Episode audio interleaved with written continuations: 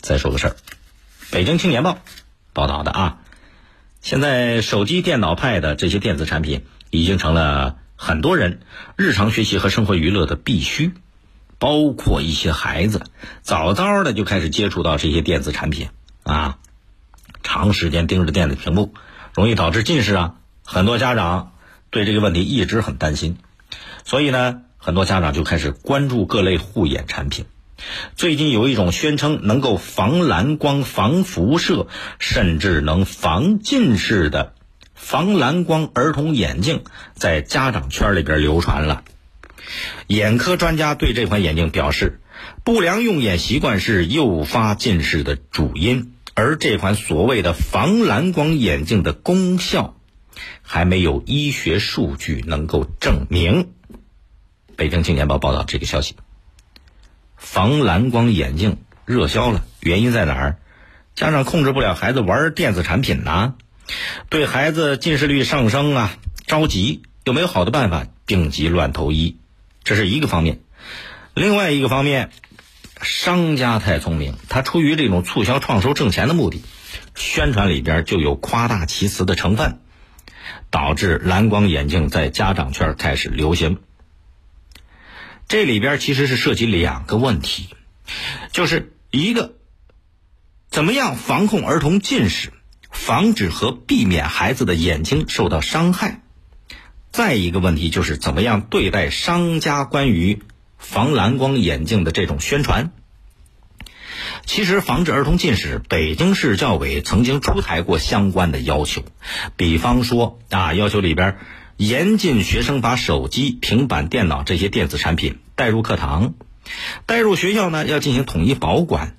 包括教师使用电子屏幕开展教学的时长，累计不得超过教学总时长的百分之三十，而且家长要以身作则的引导孩子，特别是那个学龄前孩子，合理有度的使用电子产品。八岁以下的低幼年龄儿童要禁止他们玩电子游戏。孩子每天使用电子屏幕时间不能超过一个小时。这北京市教委曾经出台过类似的这种规定和要求。你从这个要求里边能看啊，对学校教师层面的落实，这不难啊，有纪律，有有有有规则嘛。难在哪儿？家长怎么能够以身作则，引导孩子使用正确的使用电子产品？包括八岁以下的低幼年龄儿童，怎么样禁止他们玩电子游戏呢？你看看，别说孩子，现在很多大人一离开手机跟断了魂儿一样。还有很多家长图省事儿啊，把那个电子产品当成奖励，下载孩子适合玩的游戏，孩子一调皮了扔给他，哎，表现老好好一点，让你玩个游戏，让你看个视频。最后就是家长跟孩子坐在家里边各玩各的，互不干扰，每天都对着那个这个这个电子产品的屏幕，时间长了，你说他怎么可能不影响视力的健康呢？大人都对电子产品爱不释手，那孩子有样学样啊，他怎么能拒绝得了这种啊诱惑和骚扰呢？所以，家庭防控儿童近视眼这个措施就很难能够做到位。这个时候，商家的宣传就弥补了这样一个空缺。家长花钱买那防蓝光眼镜，我觉得一个主要的原因啊，他是进行自我安慰，他觉得自自己在在孩子这个近视这方面有一些愧疚。一看有商家在宣传，赶紧买过来，安抚了心理安慰，却不知道防蓝光眼镜这种真实的效果。所以，对商家的这种宣传，家长啊，你不能被商家牵着鼻子走，